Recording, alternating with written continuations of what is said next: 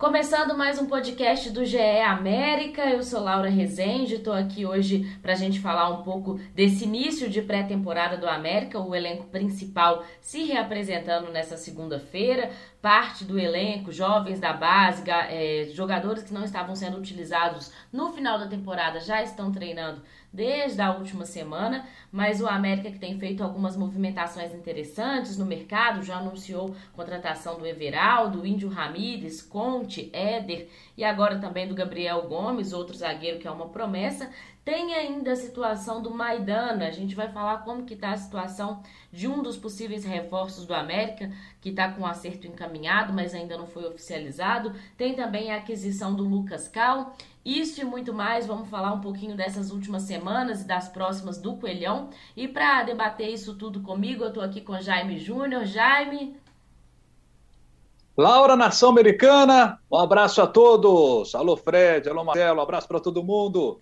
E ele já disse aqui quem são os outros dois que estão aqui na resenha com a gente. Marcelo Lages, tudo bem? Oi, Laura. Bom dia, boa tarde, boa noite para todo mundo aí. Expectativa aí do América, dessa programação do América, agora que os caminhos dos investidores tomaram outros rumos, né? Como é que o América se prepara para a temporada de 2022? Nomes interessantes chegando. A gente pode falar um bocado disso aí também. Com certeza, e Fred Ribeiro está aqui também. Fred, tem acompanhado esse início de é, temporada do América? Gostou dessas primeiras contratações? Estamos acompanhando sempre o América movimentando o mercado do futebol aí, né? Uma temporada promissora, Libertadores, jogos inéditos na Libertadores do Coelho. E não falta é zagueiro, né? Nesse, nesse elenco, o América perdeu seus principais zagueiros, já está movimentando o mercado com uma nova contratação que a gente pode debater também. É isso, tem essa questão que o Marcelo levantou também da SAF, o América que é, encerrou a exclusividade de negociação com o grupo que ele havia é, estava negociando desde o início da temporada e volta ao mercado agora. A gente vai falar sobre isso também. Mas eu quero começar falando sobre a programação do América. O América que foi o único clube que dividiu a reapresentação, né? Os meninos da base se apresentaram no final de dezembro para iniciar essa temporada. Na semana passada, um outro grupo de jogadores que estavam é, não estavam sendo utilizados de uma forma ativa no final da temporada, já começou a treinar e hoje, segunda-feira, a gente está gravando na segunda-feira, dia 10 pela manhã, parte do restante do elenco, o elenco principal se apresenta e inicia a pré-temporada. Eu acredito que essa planeja, esse planejamento do América tem muito a ver com a utilização desses garotos, principalmente no Campeonato Mineiro. Como que você vê isso, Jaime? Acho ótimo. O América tem na sua história o aproveitamento dos jogadores da base, e faz isso muito bem. A torcida do América gosta de ver a meninada da base em campo, cobra isso da diretoria e a diretoria do América é, gosta de dar essa oportunidade a eles. Né? O garoto, quando vai para o América, ele sabe que a chance é, de ter uma oportunidade no time de cima é muito grande, porque é uma característica do clube. Então o América aposta mais uma vez nisso e aposta nos bons valores que tem, Gustavinho, Carlos Alberto. O América tem uma meninada muito boa. E esses meninos que você citou, inclusive, estão inscritos na Copinha, não estão jogando. Foi uma opção do clube de deixar eles em Belo Horizonte para treinar e, e estar apto para jogar o Campeonato Mineiro, né? A América estreia no dia 26 contra a Caldense. E Fred, é, falando desses primeiros nomes que o, que o América anunciou: Everaldo, Índio Ramírez, Conte, Éder e agora uma promessa, o Gabriel Gomes, que é um zagueiro que estava na Inter de Minas. Qual que você mais gostou? Qual que você acha que tem um retorno é, garantido, digamos assim, no Coelho? Então, eu acho que o América foi assertivo na reposição da zaga, né? Perdeu o Bauerman, perdeu o Anderson também, né? Tô esquecendo de mais alguém? Perdeu Saiu o Ricardo Silva também, né? O Ricardo, verdade. Perdeu desmantelou né, esse, esse é, de defesa. O América perdeu os três zagueiros principais, a dupla de zaga, que é o Ricardo Silva e o Bauerman, como você disse, e o Anderson, que era reserva Sim. imediato. Que era reserva. É, o Anderson chegou a ser titular, depois perdeu espaço, né? Acho que foi pro Vizela de Portugal, mas eu, eu destacaria o Germán Conte, que é do Benfica, né? Estava emprestado para o Bahia. Eu acho que é um ótimo zagueiro para as pretensões do América na temporada. Um zagueiro técnico, de boa estatura, foi bem no Bahia e eu imagino que ele vai se encaixar como uma luva no, no América e já tinha se destacado no Colón, né, de Santa Fé, lá da, da Argentina. O, o Fico contratou, foi emprestado para o México. Eu acredito que até agora, para mim, é o, a, a grande contratação do América nesse mercado. E para você, Marcelo? Ó, eu vou acompanhar o nosso relator aí, vendo essa possibilidade de boas reposições no setor defensivo. Né? Acho que a América mandou muito bem aí no, no setor defensivo, com nomes interessantes e que já tem experiência no mercado, inclusive, por exemplo, com o Éder tirando um concorrente direto ali da Série A, né? O América ficou em oitavo colocado no Campeonato Brasileiro de 2021, enquanto o Atlético Goianiense ficou em nono. Então, quer dizer, você vai lá, busca um, um, um zagueiro, reforça o seu time e enfraquece um adversário direto é, ali de meio de tabela, que foi onde o América acabou terminando, mas um meio de tabela bom do América, né? Classificando para a Libertadores. Agora, é, a gente analisando as contratações aqui do Indy Ramírez e também do Everaldo, é, aí eu já fico um pouco mais duvidoso, porque a gente pega o Indy Ramírez, ele fez quatro jogos na temporada passada, né? É, é, um cara que sofre com lesões. O Jaime é um cara que acompanha o futebol brasileiro, narra muitos jogos, pode falar um pouquinho mais sobre o futebol dele. Um cara que tem habilidade ali, joga no meio, também costuma avançar dentro da área. Mas, assim, tem que ver como é que ele vai estar agora para a temporada de 2022. E quando a gente também, no último podcast, a gente entrevistou o Salum, ele falou que chegariam um meia, né, que pelo jeito é o Índio Ramírez, e um atacante do Ademir, um atacante rápido de ponta, que é justamente onde se encaixa aí o Everaldo, que joga pelas pontas, algumas vezes pela ponta esquerda, ponta direita. O, o próprio Ademir também tinha essa característica de jogar pelos dois lados. O Ademir preferia o lado direito, o Everaldo algumas vezes prefere o lado esquerdo, né? Mas olha só, tem uma coisa que a gente observa assim, falando de atacante para atacante, o, no ano de 2000 20, na temporada de 20, o Ademir marcou 14 gols. Em 21, na temporada, o Ademir marcou 15 gols, 29 gols em dois anos. Assim, para o Everaldo é, bater essa, o número de gols do só do ano passado, assim, a gente vai ter que ir até 2018. A gente vai ter que juntar então 21, 20, 19 e 18 do Everaldo para empatar com o número de gols que o Ademir fez na temporada passada. Então, assim, é, se esse era o nome, assim, eu achei que teria um nome um pouco mais relevante, mas eu acho que esse cenário muda um pouco quando uh, o investidor ele se enfraquece um pouco essa negociação, né? Então, assim, eu fiquei muito satisfeito quando eu vi as contratações na defesa. Agora, do meio para frente ali, eu acho que a gente pode esperar coisas melhores do América. É, e eu acho que a peça, é, perder o Ademir é um, uma peça que é difícil a substituição, né? E o Salom sabia disso, por isso que fez de tudo para segurar o Ademir até onde ele pôde. Ô Fred, eu queria saber de você como é que tá a situação do Maidana, que você apurou. Maidana, que é um dos zagueiros que o América tem interesse ainda, né? Contratou já o Conte, o Éder e o Gabriel, mas o Gabriel é uma aposta, né? O América ainda quer um outro nome para para suprir essa necessidade. Como que está a situação do Maidana? Pois é, o Maidana pertence ao Atlético, ou pertencia, né? Porque a qualquer momento irá rescindir o contrato com o Galo e tem contrato com o Atlético até dezembro de 2021, em 22, desculpa, 2022. E ele estava emprestado para o Gil Vicente de Portugal, mas ele fez só dois jogos lá. O Maidana teve um, um, uma boa Série A pelo esporte em 2020, não iria ficar, mas acabou não tendo espaço no mercado, voltou para o esporte, mas o esporte atravessou aquela fase de atrasos salariais, brigas políticas, que fez o Patrick ser lateral direito do América também. E o Maidana acabou saindo, o Atlético emprestou ele para Portugal. Ele deve rescindir e ficar livre para assinar com, com o América e ser mais um reforço para essa zaga do, do Coelho. Ô Jaime, é, você tem gostado dessa, dessa primeira leva de contratações, planejamento para o ano, a situação do Maidana que pode chegar também? Olha só, eu estava conversando essa semana com o Gustavo Castellucci, que é o nosso comentarista é, do Sport TV na Bahia, e perguntava a ele sobre German Conte, zagueiro que o América contratou. E ele, ele me disse o seguinte, pessoal, Jaime, o, o Conte, é, o, Bahia teve é, bons e maus momentos na temporada passada.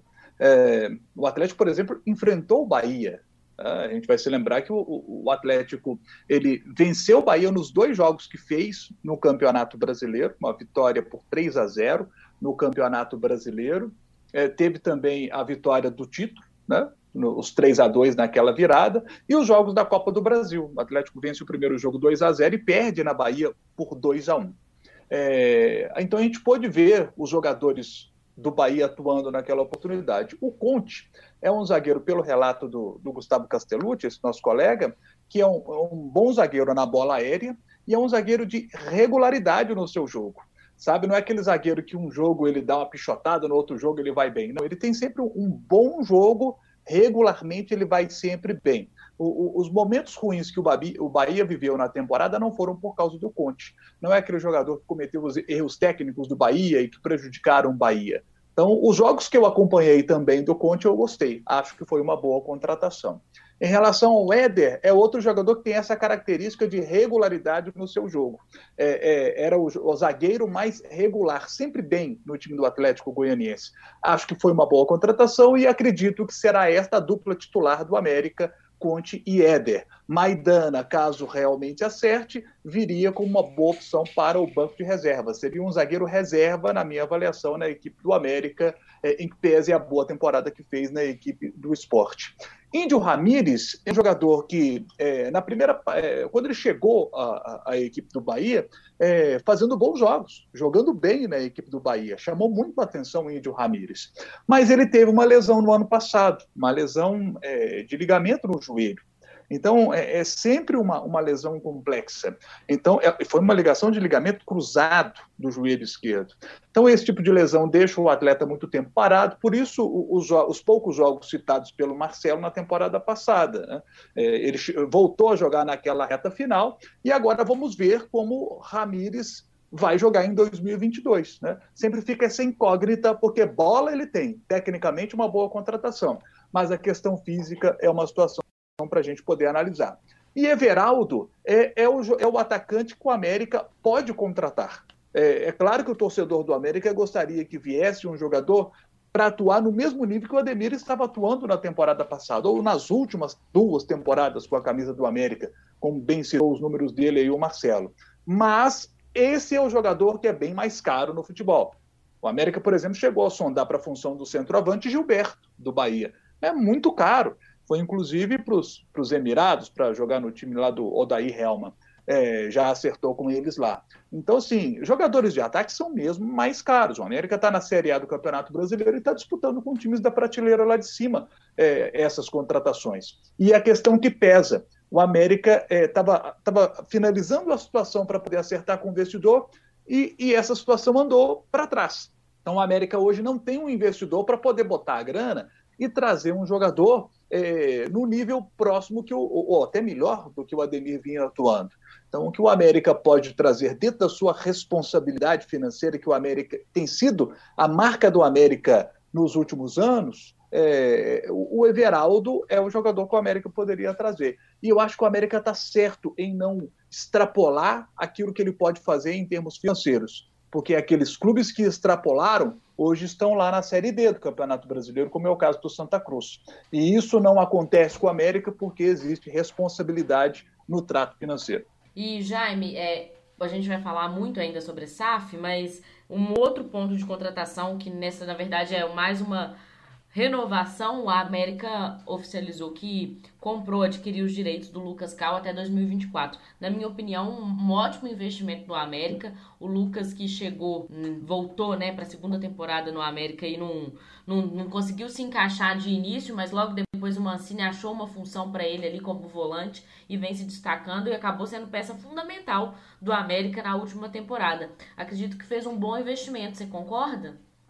Ótimo, ótimo investimento. Lucas Cal, você citou muito bem, como o zagueiro não estava se encaixando, até porque estava difícil ter chance no time onde Ricardo Silva e Bauerman estavam tão bem. Então estava difícil arrumar uma vaguinha para ele ali. E o Mancini, e aí a qualidade do Mancini como treinador de perceber que o Lucas Cal poderia fazer aquela função do primeiro volante. O Mancini estava procurando uh, o ajuste melhor para o time e encontrou esse ajuste com o Lucas Cal à frente da primeira linha de defesa do América como um primeiro volante e tendo Juninho e Alê como os dois homens mais à frente, e aí abrindo Felipe Azevedo e Ademir e, e o Zarate ali de falso 9. Essa foi a melhor formação do América do meio para frente, com o Lucas Cal tendo o papel fundamental da assistência, né? Um, um, primeiro volante que, que sabe jogar, não é aquele primeiro volante só destruidor, porque o, o, vocês imaginam, talvez, para um zagueiro, que seria só um destruidor. Não, o Cal tem qualidade com a bola nos pés muito legal que o Cal vai permanecer. Ô Fed, com esses reforços que o América anunciou até aqui, quem seria o time titular para você, na sua opinião? Consegue escalar os 11? Ah, difícil. Vamos lá. Acho que vou precisar da ajuda dos amigos aí. Mas só para aproveitar o que você citou o Lucas Cal, eu acho que a, o Marlon também, por exemplo, também acho que é uma permanência Excelente. muito positiva, né? Fez uma ótima Série A, foi até uma surpresa, né? Como lateral esquerdo. Eu imagino que vai ser Cavicchioli, Patrick, os dois novos zagueiros, né, o Éder e o Conte. O Éder e o Conte, o Marlon na esquerda. Imagino que o Marquinhos vai manter o Juninho e o Lucas Cal como volantes, né? No ataque, o Azevedo estava indo muito bem. A gente não sabe se o Zart vai ficar, né? Acho Existe que é outra... essa, indecisão ainda, né? Negociação ainda. Tá rolando pois a é. negociação, é. né? Eu acho que é uma peça também fundamental para o futuro do América. Eu imagino que a torcida do, do América está tá doida para saber se o Zarat vai ficar ou não. Mas acho que a espinha dorsal é essa. Acho que a mudança maior vai ser, vai ser realmente no, na, no meu de zaga. E o Everaldo deve ser realmente a reposição do Ademir. Eu não vejo no elenco do América um jogador com as mesmas características do Ademir, de velocidade, aliando com a técnica de jogar bem pelas beiradas. Imagino que vai ser mesmo o Everaldo, a não ser que pinte um novo reforço. É, e a gente já, já havia falado no último podcast, até que a gente gravou com o Salum, a questão do Clube Empresa do América, que é um dos, dos times pioneiros nessa questão, vem trabalhando essa questão da SAF há muito tempo. Tinha um investidor em fase final de negociação e acabou tendo que dar um passo atrás nesse fechamento, como diz o próprio Salum, houve algumas divergências entre o clube e o investidor e agora acabou a exclusividade, tanto o investidor quanto o clube pode negociar com outros nomes, com outros investidores, com outras pessoas, e isso de certa forma atrasou um pouco o planejamento do América. Você vê assim também, Marcelo?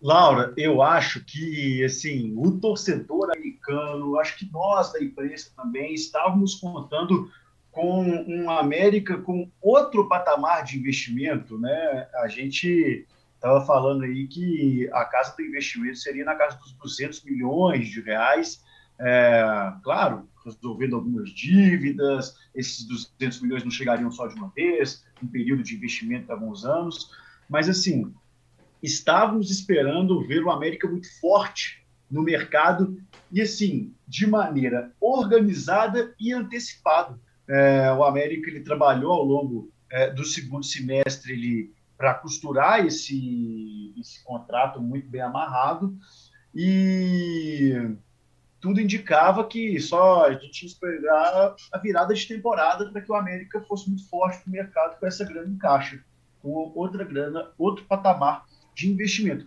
Inclusive, o próprio Salum falou isso, né, que o América, nesse momento, está mudando de patamar na prateleira do futebol, porque permanece na Série A, bons resultados é, na Copa do Brasil, no Campeonato Mineiro também, fazendo uma final de igual para igual com o Atlético na temporada passada, mas é, quando o assunto é grana, quando o assunto é financeiro, o próprio Salom deixou muito claro que para ter essa mudança de patamar no setor financeiro, né, e aí isso aí de, dependeria realmente da chegada do investidor. Sendo assim, eu acho que esse planejamento do América ficou bastante comprometido é, em um primeiro nesse primeiro momento agora, nesse primeiro semestre, para a chegada de outros de, de grandes jogadores, de grandes nomes, né? O América ficou voltou é, para aquela política dele de quê? Para jogadores que cabem dentro do orçamento, valoriza a base, é, jogadores com contratos mais curtos, né? Apenas, por exemplo, até o fim da temporada, até o fim de 22. É, eu acho que o América agora vai voltar para essa política dele que tem dado certo. Não é uma política que está dando errado. é, eu estou falando aqui dessa expectativa que a gente estava falando, mas eu estou falando que a América está fazendo errado nesse momento de trazer grandes nomes pensando em loucuras financeiras que poderiam comprometer o futuro do clube. É, então, é, acho que a América está fazendo certinho, tudo muito dentro da possibilidade que os cofres oferecem, mas é, se for aí para uma Libertadores, para a fase de grupos, se buscar aí crescer é, na Série A, porque assim, para falar a verdade, acho que o América, pensando agora em Libertadores, está muito bem, é, de estar tá disputando já essa pré-Libertadores, a fase de mata-mata antes da fase de grupos, e agora também pensando em Brasileirão em 22, permanecendo também está muito bom, porque o importante é você se consolidar ali na, dentro da Série A, né, na primeira divisão, na, na elite. Então, assim, a América faz certo. Porém, é, se quisesse né, alçar voos maiores, eu acho que ficou um pouquinho comprometido sem o investidor. É isso, falta pouco mais de 15 dias para é, estreia no Campeonato Mineiro e para o jogo da Libertadores, da pré-Libertadores, são um mês e 10 dias, mais ou menos, um mês e 13 dias. Acho que o América tem um tempinho ainda para trabalhar, de pré-temporada, de desses reforços se ambientarem para fazer uma boa estreia na pré-Libertadores contra o Guarani do Paraguai. A gente fica por aqui, meus amigos, muito obrigada. Até a próxima, mais é América.